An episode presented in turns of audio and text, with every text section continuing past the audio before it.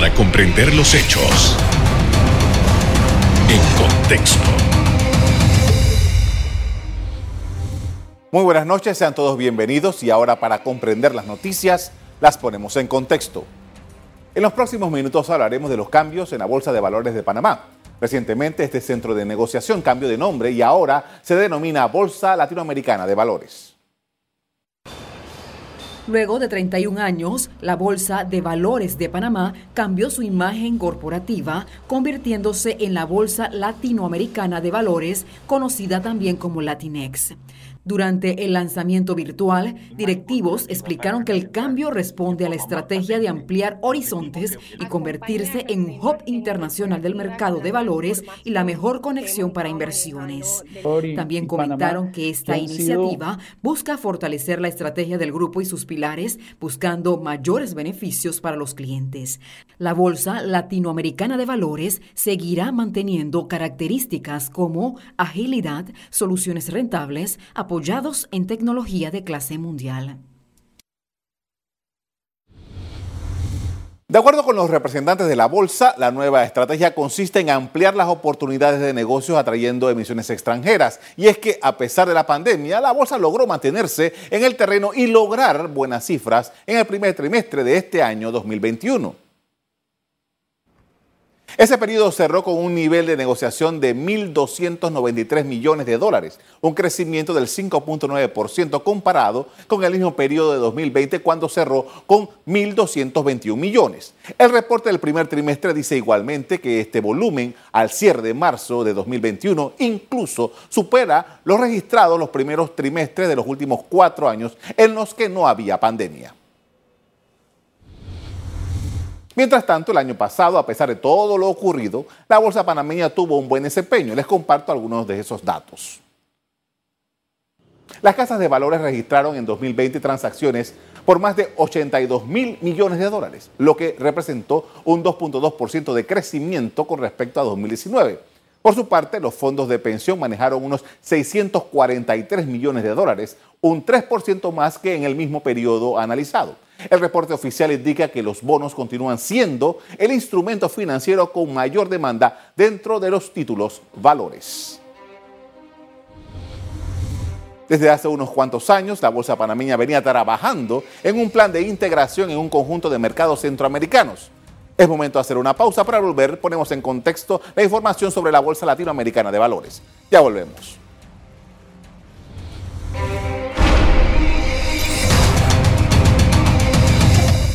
Estamos de regreso para hablar sobre la bolsa con Olga Cantillo, gerente general de la Bolsa Latinoamericana de Valores. Buenas noches. Buenas noches, muchas gracias por la invitación y el espacio que siempre nos brindan para dar información sobre el mercado de valores. Le agradezco por haber aceptado nuestra invitación. En primer lugar, queríamos saber en qué consiste, creo que nosotros hablamos antes de la pandemia o, recién empezada la pandemia, estaban hablando sobre que iban a llegar a este momento. Quería saber en qué consiste el cambio y cuál es el de los primeros propósitos para hacerlo. Gracias, sí. Eh, para ponernos en contexto, eh, la marca de Latinex la, estamos usando desde el 2011 con eh, la creación de nuestra holding company que se llama Latinex Holding, bajo la subsidiaria de Bolsa de Valores de Panamá y LatinClear, la Central Latinoamericana de Valores. Como te compartía a inicios del año pasado, cuando estaba arrancando el tema de la pandemia, nosotros hemos venido trabajando durante los últimos años en diferentes iniciativas que nos permitan posicionarnos como el hub regional del mercado de capitales y desde entonces hemos venido trabajando en otras que ya nos llevan a internacionalizar nuestro mercado. Y es así como vimos la necesidad de acompañar estas iniciativas y esta estrategia con un refrescamiento de nuestra imagen corporativa. Como te mencionaba, Latinex existía, Central Latinoamericana de Valores desde sus inicios, y es así como llegamos y concluimos producto de un ejercicio con una compañía consultora que nos acompañó y una participación de actores del mercado, tanto local como regional, a tomar la decisión de cambiar el nombre que nos había acompañado por 31 años como Bolsa de Valores de Panamá a la Bolsa Latinoamericana de Valores y que también nos ayudaba a homologar nuestros logos. Teníamos tres logos diferentes, colores algo similares y este refrescamiento de nuestra imagen definitivamente, como pudieron ver con el logo, acompaña esta estrategia que hemos estado y que seguimos trabajando. Eh, bien, eh, he leído que uno de los primeros mercados en los que estarían integrándose está aquí en Centroamérica. Explíquenos qué países y qué es lo que eh, se intenta hacer con estos países integrados en una sola bolsa aquí en Panamá. Con gusto. Nosotros desde hace ya cuatro años estamos integrados con el mercado de valores del Salvador, con la bolsa salvadoreña, y desde entonces hemos tenido un incremento en volúmenes que antes se llamaban transfronterizas y no dejan de hacerlo, pero bajo un modelo de integración donde estas operaciones compensan de una forma mucho más eh, transparente y mucho más robusta. También contamos con un segundo modelo de integración para aquellos mercados no integrados como los, nuestros y desde el año pasado contamos con contratos de corresponsalía que son similares a la integración, pero un modelo diferente y contamos con estos contratos con Nicaragua, Costa Rica, Guatemala y en proceso de firmarlo con otros países de la Asociación de América, de Centroamérica, el Caribe y de Ecuador.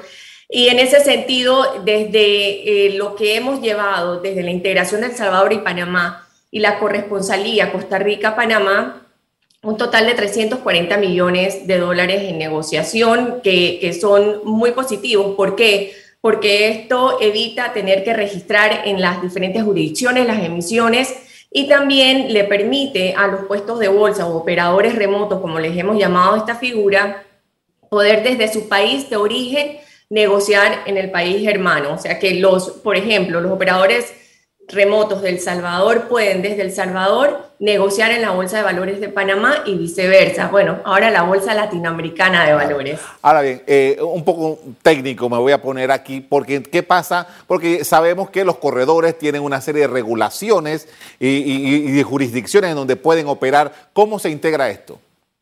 Eh, Importante la pregunta, porque para que este modelo exista, lo primero que tiene que haber entre ambos reguladores es un convenio donde reconocen la jurisdicción de cada uno de sus países.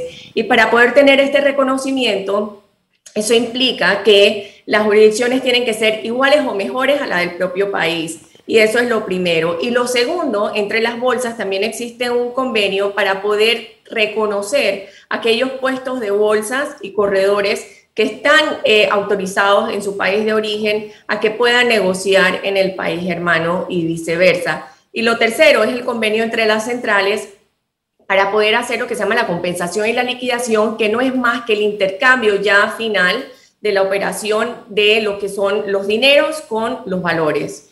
Ahora, esto me lleva ahora eh, a otra pregunta. ¿Qué pasa con el inversionista? O sea, yo tengo uh, mi corredor aquí en Panamá y de repente yo me intereso en alguna actividad económica en El Salvador, yo hablo con mi corredor aquí, este corredor se comunica con un corredor en El Salvador. ¿Cómo funciona para el inversionista?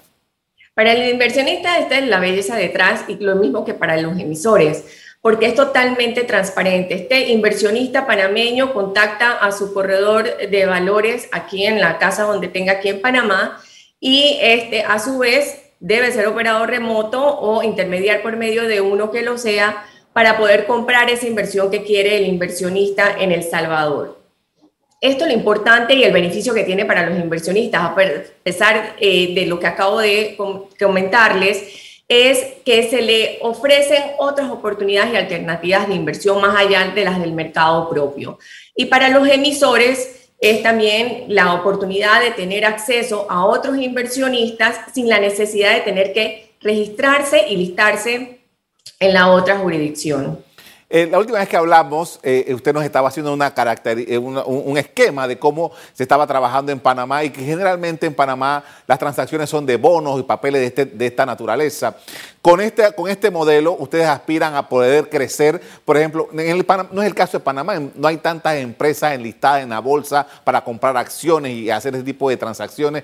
Ustedes esperan que se pueda dar de tal manera un movimiento que eventualmente inversionistas panameños puedan invertir en acciones de otros países, en empresas importantes. ¿Cómo, cómo lo ven desde el punto de vista del negocio?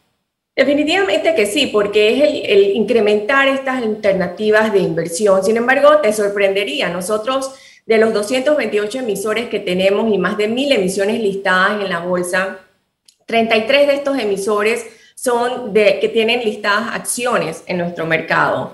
Y el mercado secundario tiene, que es donde ya han salido al mercado y se hacen los intercambios entre un inversionista y otro, el componente o el, quien el motor que lo empuja es de las acciones. O sea que a pesar de que nosotros somos un mercado de renta fija que se traduce a deuda corporativa, principalmente más allá de gobierno, sí contamos con emisores con acciones eh, listadas en la bolsa. Y nosotros de las bolsas de Centroamérica somos los que más diversidad tenemos en este sentido en, emisores.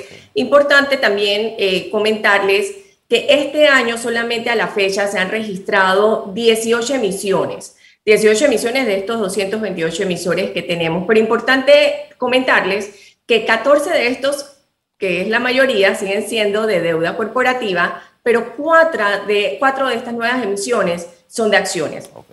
De estas, hay dos de emisores extranjeros que vienen a negociar al mercado secundario. Y eso es la riqueza y las oportunidades que tiene nuestro mercado de valores, porque de lo que ha habido este año en emisores nuevos que nosotros tenemos, tenemos del total de 19 emisores extranjeros listados en la bolsa, dos de, perdón, tres de ellos son emisiones, emisores nuevos en el 2021, de lo que va a la fecha.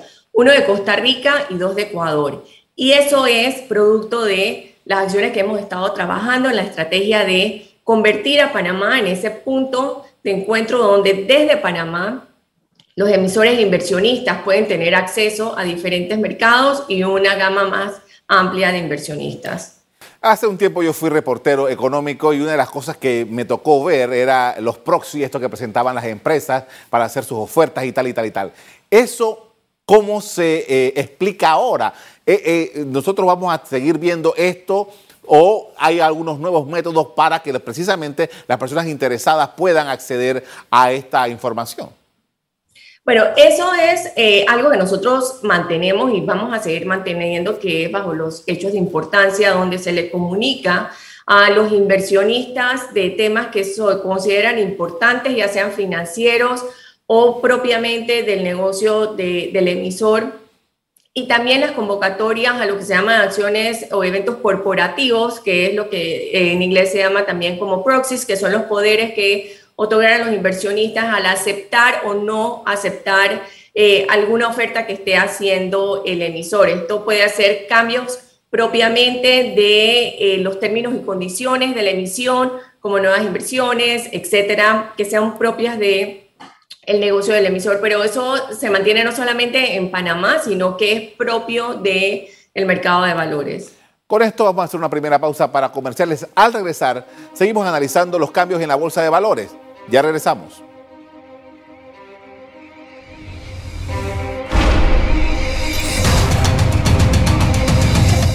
Estamos de regreso y continuamos conversando con Olga Cantillo, gerente de la Bolsa Latinoamericana de Valores.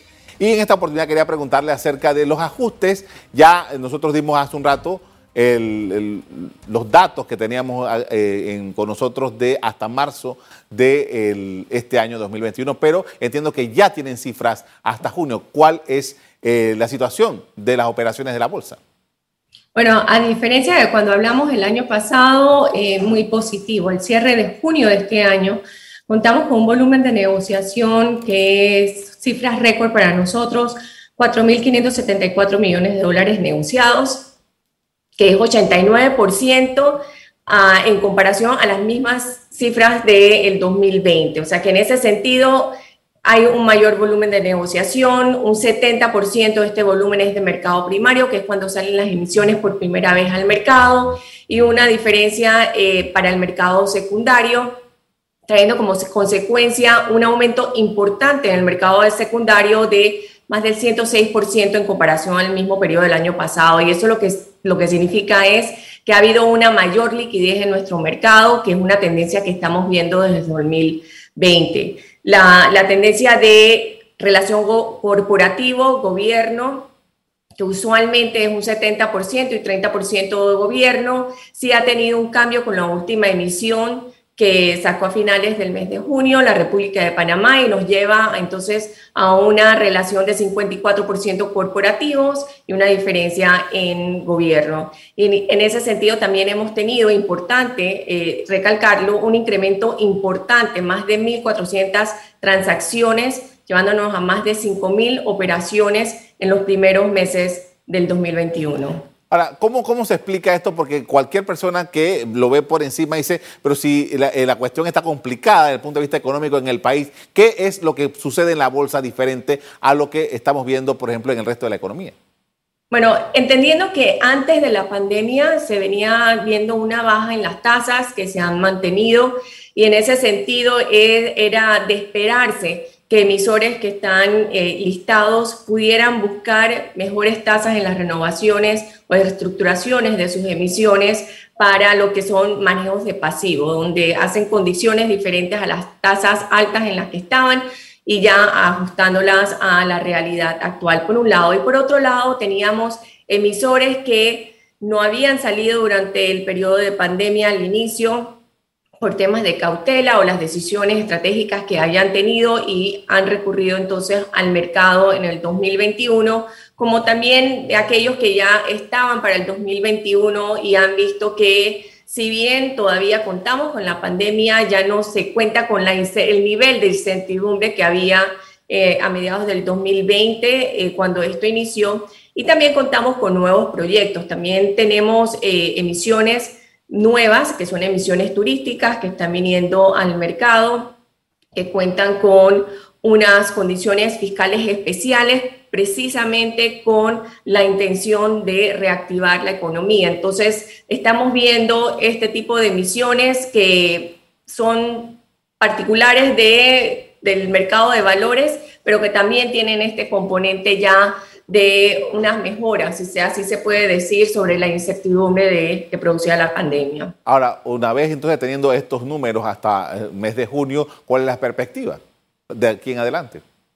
Bueno, eso a pesar de lo, positiva que acabo de sonar, eh, sí estamos siendo muy cautelosos porque, como se sabe a nivel mundial, se está viendo otra ola adicional a lo que es el repunte de la pandemia. No escapamos de ello en Panamá y confiados de que no se cierre nuevamente la economía de manera que pueda tener las afectaciones que ya vimos que se ha tenido, por lo que de mantenerse como estamos en estos momentos y de haber mejoras y repuntes en la economía, entonces podemos contar, esperaríamos, perdón, contar con un mayor o un incremento en el volumen de negociaciones que ya por la tendencia de lo que estamos viendo en los primeros seis años pensamos que vamos a cerrar con esta tendencia. Ahora, hablando de perspectiva, quería saber, entonces, una vez que ya se esté trabajando en toda la integración esta con los países con los que existe ya acuerdos, ¿cuál es la perspectiva de crecimiento para llegar a otros lugares de la, de la región? Bueno, nosotros seguimos trabajando fuertemente con nuestro enlace de Euroclear que permite internacionalizar aquellas emisiones que están listadas en la bolsa a mercados internacionales por medio de Euroclear y en eso continuamos trabajando, pero también estamos viendo otras alternativas, entre ellas de ofrecer nuevos servicios.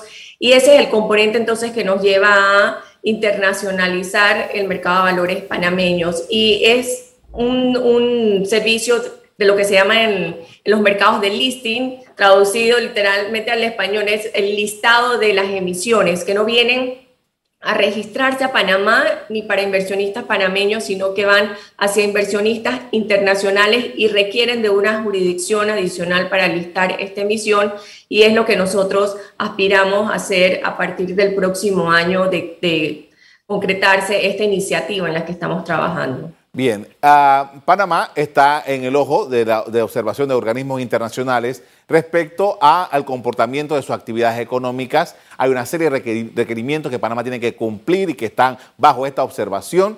Eh, el, mercado de valores ha estado cumpliendo tremendamente con todo lo que se les ha pedido hasta el momento, pero quería saber, en esa relación nueva con estos países adicionales y tal, ¿cómo se maneja, cómo se manejaría eh, la situación tomando en cuenta estos patrones que hay que velar, ¿no?